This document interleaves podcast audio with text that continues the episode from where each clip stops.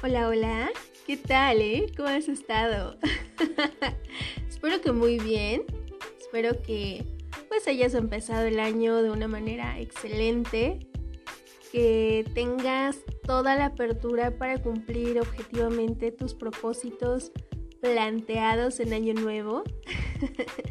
y pues nada, estamos aquí de vuelta abriendo micrófonos para una nueva temporada, nuevas aventuras y próximamente también invitados. Es algo que sinceramente me mantiene bien emocionada. Bueno, emocionada y un poquito más. Em, ay, es que tanto que me gustaría compartir ahorita, pero, pero vámonos por partes, con calmita y sin mayor preámbulo con nuestra taza de café o té, brindemos para darle la bienvenida al primer episodio de la segunda temporada. Sí, señor, ¿cómo de que no? Yo soy Rocío Moreno y esto es tu espacio. Bienvenidos.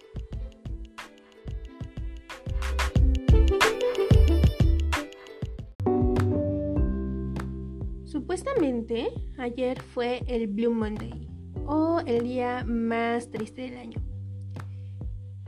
Bueno, no sé tú, pero mira, yo a pesar de, mis circunstancias actuales, para mí eh, pues no fue el día más triste de mi año. De hecho, el día de ayer aprendí un par de cosillas respecto a la música, eh, a la música pop en general. me enteré de ahí de algunos datos curiosos de unas bandas. Y pues la verdad eso a mí me emocionó, me mantuvo ocupada mentalmente y de alguna forma feliz. Pero bueno, vamos a ver. ¿Qué es esto del Blue Monday, no? ¿Cómo es que nace este día tan triste y desolado? Bueno, el término fue acuñado por Cliff Arnold quien crea una fórmula matemática para descubrir, según sus fríos cálculos, que el tercer lunes de enero es el día más triste. y bueno, esto viene desde el 2005, ¿no? esta fórmula te la voy a ir describiendo eh, pues, poco a poco, ¿no? Dice que es el clima, mm, dando a entender como que pues las personas sufrimos depresión estacional, pero a ver, nosotros estamos en México, un clima cálido en gran parte del país en estas fechas, a pesar de que hace frío. Vaya, cierto que la luz solar puede ser menor, pero afortunadamente no hay tantos casos de depresión estacional. El porcentaje es muy poco comparado con países nórdicos, por ejemplo. En fin, clima, ¿no? Más deudas. Y pues sí, ¿para qué te digo que no, no? Deudas. Para eso pues todo el año, ¿no? Menos el ingreso mensual o quincenal, según sea el caso. Este, pues puede ser, ¿no? O sea, no me alejo de la realidad de que mm, algunas personas desafortunadamente perdieron su empleo otras que a lo mejor ni siquiera tuvieron un aguinaldo en, su trabajo y, claro que esto repercute, ¿no? También en el sentido emocional. Pero bueno, a todo esto le multiplicamos el tiempo que ha transcurrido desde Navidad, o sea, es casi que el mes, eh, donde estas reuniones familiares pues ya no van a estar con esta temática, pues a lo mejor en el cumpleaños de alguien más se vuelven a reunir, pero ya va a ser poco probable que, que toda la familia se reúna, ¿no? Habrá quienes falten, quienes no. bueno, según su fórmula es esto, ¿no? Esto del clima, deudas, menos el ingreso mensual, ¿no? Le multiplicamos el tiempo que ha transcurrido desde Navidad. Te decía esto de que el pachangón pues, ya se nos acabó. Y a todo esto, casi casi que elevado al cuadrado, este, pues le vamos, en, lugar de elevarlo al cuadrado es elevado a propósitos no cumplidos, o sea, la frustración, mano. Porque, este, pues, te das cuenta a estas alturas que, que tus objetivos puede que no estén tan bien estructurados, que hayan quedado como muy ambiguos y por quedar ambiguos piensas que es difícil el conseguirlo o que va a ser imposible. Y al momento de pensar esto puede que surjan estos pensamientos de que fíjate en el año pasado, mano, o sea, no cumpliste por lo menos cinco objetivos. Pero pues es justo por este problema de, de haberlos hecho tan ambiguos que ahora resulta un tanto complicado trazar un plan de acción para cumplirlos. Y bueno, todo esto que llevamos hasta el momento, según esta fórmula, se va a dividir entre la motivación que pueda existir. Esta motivación que puede ser nula o que puede ser mucha según sea tu caso. Este, pero bueno, la verdad es que con este panorama que nos da Cliff Arnold sobre nuestras deudas, la frustración de nuestros propósitos, este, pues que ya no está la cena de Navidad, que de Año Nuevo, que la rosca, pues a quién no le va a deprimir, ¿no?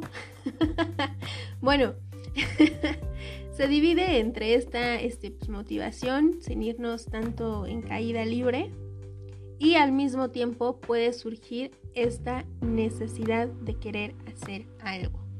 Y es en esto último que nos dice Cliff Arnold, este, pues donde debemos poner la atención.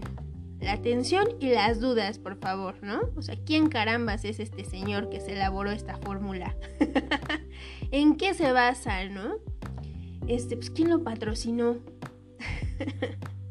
bueno, el Blue Monday es una mentira. Una mentira, hermano, por favor. Esto fue meramente este, pues, algo de propaganda que, le pidieron a este señor que hiciera. Eh, pues esta, mm, una aerolínea o agencia de viajes, no, tengo muy claro qué, fue. Pero este, pues esta empresa estaba pasando por un momento de crisis económica, ¿no? No tenía tantas reservaciones y entonces le pidieron a este señor que pues hiciera algo al respecto, que se inventara algo como diríamos por aquí en casa, que se sacara algo de la manga. este para poder venderle a, los, a las personas de afuera un producto como lo es un viaje y pues eso es lo que se logró, ¿no? Crear el Blue Monday para que las personas puedan mm, planificar sus próximas vacaciones justo en cuesta de enero. Ah, o sea, pots, la idea está un tanto retorcida, pero bueno, cada quien, ¿no?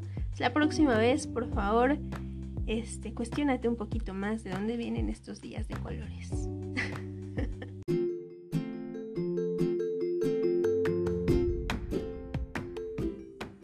Lo cierto es que pues no hay fórmula matemática que nos diga cuál es el día más triste del año a nivel mundial o por lo menos a nivel nacional.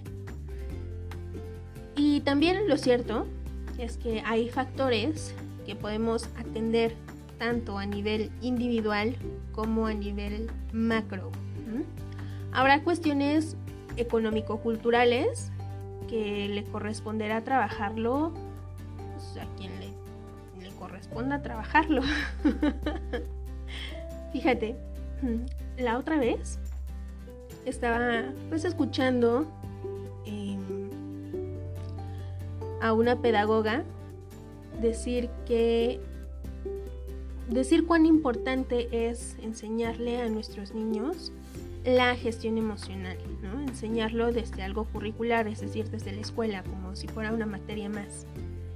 Y yo dije, mm, pues puede que sí, puede que esté muy padre la idea, ¿no? El proyecto está bien planteado, solo que Recordemos que quienes están frente al alumnado pues también son personas, personas que probablemente le temen mucho a conocerse o enfrentarse con todos sus matices y afortunadamente también habrá otros profesores que estén muy comprometidos con, ellos mismos, ¿no? Primeramente y, y después con su alumnado y tengan este valor para enfrentarse a ellos mismos con todo lo que involucre su ser para luego pues enseñarle a las personas que tiene frente a él o a su alrededor cómo gestionar sus emociones. Y supongamos que esta idea se lleva a cabo, pues no solamente quedaría en el terreno académico, ¿no? sino también lo que sucede en casa. Tendríamos que reeducar a las familias sobre pues una gestión emocional. Porque también nuestro aprendizaje no es solamente lo que vamos a aprender en la escuela, sino también lo que vivimos en casa. Entonces, pues es un tema un tanto complejo, pero pues de momento me gustaría que nos quedemos en nosotros mismos, ¿no? Si nosotros mismos nos vamos cultivando, nos vamos enfrentando a nuestros matices, pues posteriormente podremos, podremos ser, perdón, eh, este agente de cambio social, convertirte en esa persona preparada para escuchar, acompañar, incluso me atrevería a decir que a orientar a la persona que tienes junto a ti o a la persona con la que cruzaste mirada en el transporte público o mientras conducías.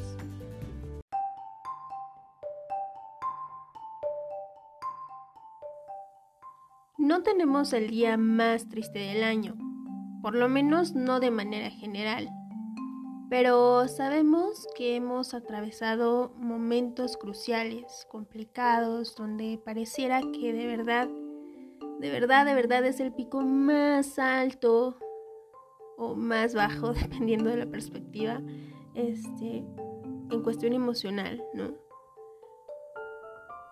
Seguramente también nos esperan muchos otros momentos similares donde nos toca atravesar noticias o eventos difíciles de asimilar. Y ojo, digo difíciles, no imposibles. Mi objetivo no es sonar catastrófica, pero sí realista, aunque esto en ocasiones pueda incomodar.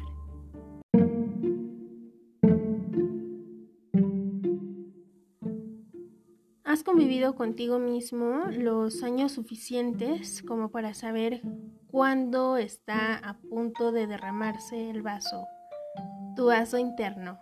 O sea, cuando ya estás a punto de desbordarte por cualquier cosa y necesitas un apoyo. Y es esto de lo que pues va el episodio de hoy, de nuestras redes de apoyo. Pero ¿Qué son las redes de apoyo? bueno, son todas aquellas personas con las que tenemos un vínculo cercano. Igual y acompañado de una comunicación frecuente. Y digo que igual y acompañado de comunicación frecuente porque pues personalmente sé que con ciertos amigos, pese a que no tengo comunicación 24/7, si llego a necesitar de su apoyo, ellos pues estarán ahí, ¿no? Entonces realmente lo que importa en las redes de apoyo desde mi perspectiva, claro, es el vínculo emocional que pueda haber entre estas personas, no tanto el nivel de comunicación o la frecuencia. y bueno, cuando yo pienso en redes de apoyo, me gusta pensarlo como una gasa.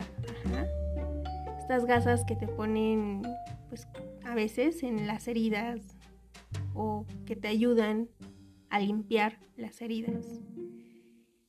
Y bueno, pues siguiendo siguiendo esta metáfora, cuando tenemos un raspón en la rodilla, pues necesitamos curar la herida para en un futuro cercano poder caminar sin dolor ¿Te fijas? Ay, ¿te das cuenta de los simbolismos que hay en esta oración? Necesitamos curar la herida para en un futuro caminar sin dolor. Bueno, esta herida puede ser pues desde un evento doloroso, una pérdida, una noticia complicada, puta, pues ejemplos, ejemplos sobran aquí. y estas personas cercanas que les tenemos confianza, que nos han demostrado incondicionalidad, aprecio, escucha, empatía, pues son nuestra gasa. Y estas personas son pues desde nuestros amigos más íntimos, a lo mejor nuestra familia, ¿no? Y puede ser no necesariamente la nuclear, a veces habrá otros integrantes de la familia extensa que nos den esta apertura para considerarlos redes de apoyo. No sé si tienes compadres o comadres, bueno, ya ellos también pueden ser tus redes de, de apoyo. Es decir, son aquellas personas con las que no temamos solicitar ayuda, ya sea desde lo emocional como lo material.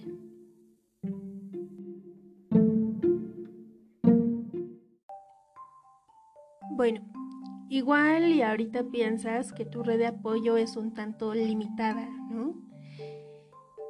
Pero no te me abrumes. Resulta que estas redes de apoyo pues tienen la capacidad de ampliarse tanto como nosotros queramos. Solo que no se amplían por sí solas, necesitamos involucrarnos con el otro. Ay Dios.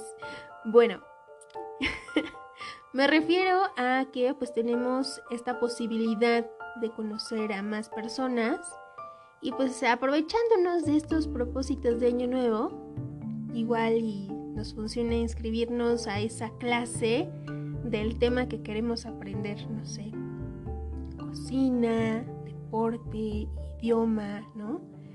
Mm, alguna actividad recreativa o incluso haciendo voluntariados, ¿sabes? Igual lo voy pensando en que no necesariamente tienes que gastar, sino cuando, si es que tienes mascotas, cuando pues sales a pasear perritos, pues a veces también estos paseos se convierten como una oportunidad de conocer a otras personas, porque pues no falta quien te pida que, que una bolsita para pues sus heces, este, o, en estos recorridos pues vayas identificando a personas que también salen en el mismo horario que tú y poco a poco puedan ir desarrollando una conversación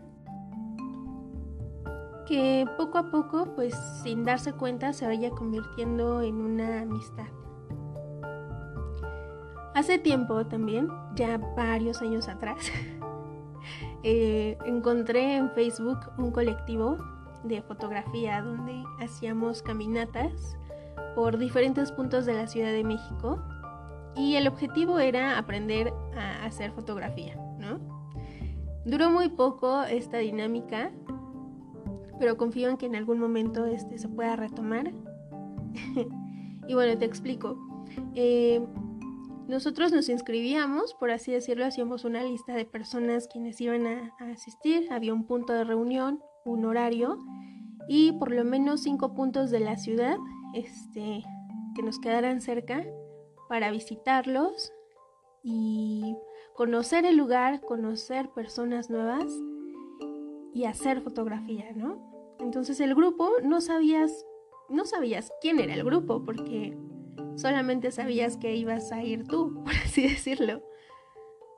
Y en mi primer caminata de la ciudad fue en el centro histórico, entonces pasamos por algunos museos, nos explicaron las personas del museo, pues, cuáles eran las exposiciones más frecuentes ahí, eh, un poco de su currículum personal, algunas experiencias dentro del museo, mientras nos daban esta libertad de fotografiar lo que quisiéramos. Y no era indispensable el tener una cámara profesional, sino simplemente la gana de aprender a hacer fotografía.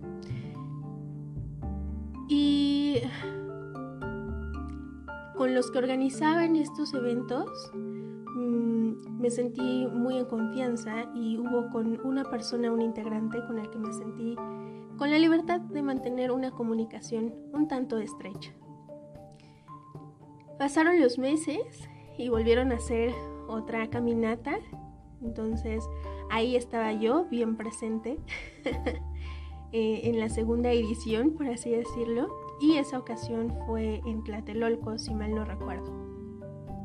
Entonces estuvimos ahí haciendo la caminata, la misma dinámica, visitando algunos lugares, eh, digamos, conmemorativos de la zona, conociendo un poco de la historia, de los vecinos, este, y dejándonos llevar en la experiencia simplemente de fotografiar lo que quisiéramos fotografiar y, aprendiendo un poco de técnica.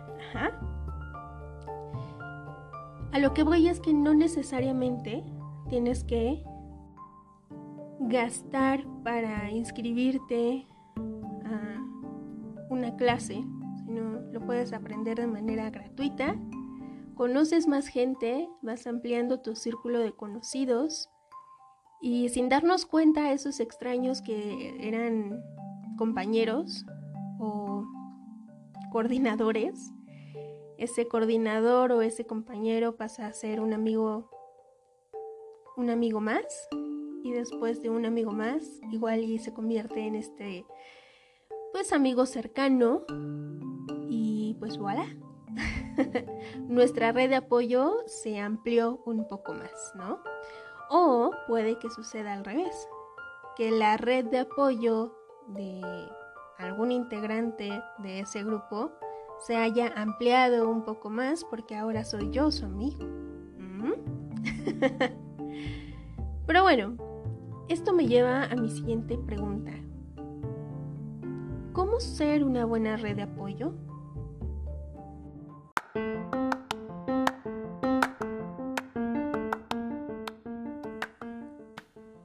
Hemos hablado de lo que necesitamos en esos momentos de crisis, que puede ser pues desde la escucha, algo material, un abrazo, ¿no? Lo que, lo que necesites en ese momento. Pero sucede que nosotros también formamos parte de la red de apoyo de alguien más, de alguna amiga. y es esto lo que pues te preguntaba en el segmento anterior. ¿Cómo ser una buena red de apoyo cuando me toca hacerlo? Bueno, primero que nada, como, me decía eh, mi profesora de, de, tanatología, el primer curso que tomé, eh, no te pongas, no te coloques si no te sientes preparado, si no consideras tener esta fuerza interna para contener al otro. Ajá. Eso es primero que nada. Lo segundo es escucha activa, mano. Escucha activa, por favor. y con esto me refiero, digo, la escucha activa es, un proceso un tanto complejo que me llevó también su tiempo asimilar a qué se referían tanto mis maestros con escucha activa. Pero grosso modo es no solamente quedarnos con las palabras, sino agudizar nuestro oído para escuchar sobre todo la modulación de voz. Esta inflexión que le damos al decir ciertas palabras, al tocar el tema, estos silencios que hay, puede que, que se nos quiebre la voz en algún momento, bueno, esto que va ocurriendo con nuestra voz es algo sumamente indispensable, porque nos va a permitir buscar en nuestro interior el significado de esa modulación o de esos silencios. Y esto pues nos ayudará eh, casi casi que por consecuencia este pues a empatizar con el sentir del otro. Seguido pues de esta apertura para que pueda expresarse o expresar sus necesidades y si aún con todo esto la persona no lo dice, pues nunca viene mal esta frase de lo que necesites, aquí estoy. Y dicho esto desde la autenticidad, sabiendo que pues podrás cumplirlo.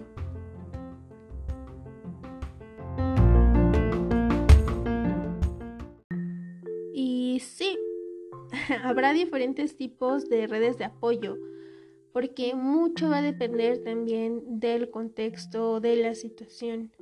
Por ejemplo, en los últimos años me he encontrado con grupos de mujeres que deciden crear, pues vaya, grupos de Facebook o, o grupos de WhatsApp, donde pues todos los integrantes de ahí, de esa comunidad virtual, pues te motivan a seguir por un objetivo o te contienen cuando, cuando lo requieres. Creo que no está mal echarle una visitadita a estos grupos donde podemos encontrar cierta contención. Y al mismo tiempo, en este momento voy pensando en, en lo que ocurre con los hombres, ¿no? Que espero también puedan tener estos grupos igual cerrados solo para, para hombres, justo para contenerse. Y si no los hay, bueno, que seas tú quien los cree. Y si no los quieres crear, no pasa nada. El otro día, comentando un libro con, con este amigo cercano, eh, pues le decía lo, ah, lo frustrante que fue para mí leer al personaje como al personaje masculino quedándose con todo su sentir y literal dejándose morir. Solo por, por no decir lo que le dolía y lo que esperaba o lo que le enojaba.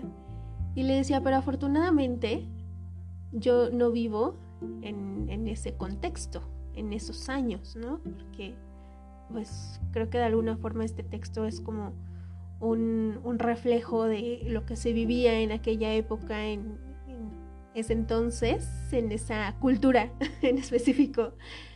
Este, yo afortunadamente vivo en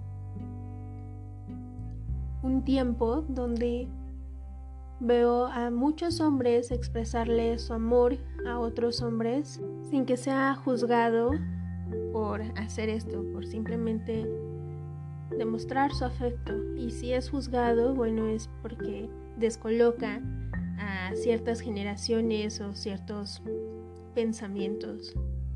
Pero bueno, te comento sobre estos grupos en los que sí estoy, conozco y estoy familiarizada. este, hay uno en específico que es se llama Cinemorras. no juzguen, por favor, no juzguen. y bueno, eh, resulta que al inicio siempre me encontraba con estos posts de, ay, mi novio me terminó, este, recomienden películas para echar el crying a gusto. y yo decía, bueno, ¿y por qué no buscas el post de la morra de hace dos días que le pasó lo mismo que a ti, ¿no? O sea, como para qué estar pidiendo constantemente recomiéndame películas. Ya después caí en cuenta, pues que justamente de eso va el grupo, ¿no? De, cine. bueno, dejando este lapsus mensus, este, me di cuenta que lo que no buscaba esta chica, o sea, no eran las recomendaciones como tal, eso solamente era algo superficial. Lo que había de fondo era la necesidad de leer mensajes solidarios a su dolor, a su enojo o impotencia, o simplemente alguien que le preguntara, cuenta el chisme, ¿no? ¿Cómo fue? Y entonces ella pudiera tener ese momento catártico de expresar cómo fue que Juanito Banana este, lo terminó, la terminó, ¿no? Y entonces ella también se uniera como, ah, no, sí, pues sucede esto, ¿no? Qué mala onda, que sucedió aquello. Eso es lo que necesitaba esta chica, ¿no? No necesitaba leerle los comentarios del post de hace dos días de cuáles son las tres películas que te hacen llorar súper bien. bueno, aunque no necesariamente nos conozcamos en persona, mucho menos aunque no tengamos una comunicación estrecha de manera virtual, pues porque para empezar ni siquiera somos amigos en Facebook, simplemente compartimos un grupo con cierto interés, compartimos eso, ¿no? Eh, pues soy capaz de formar parte de una red de apoyo virtual para para ella y para otras, ¿no? Que puedan necesitarlo. Y sé también que puedo encontrar una red de apoyo virtual en este grupo. Y eso es lo hermoso de también las redes sociales.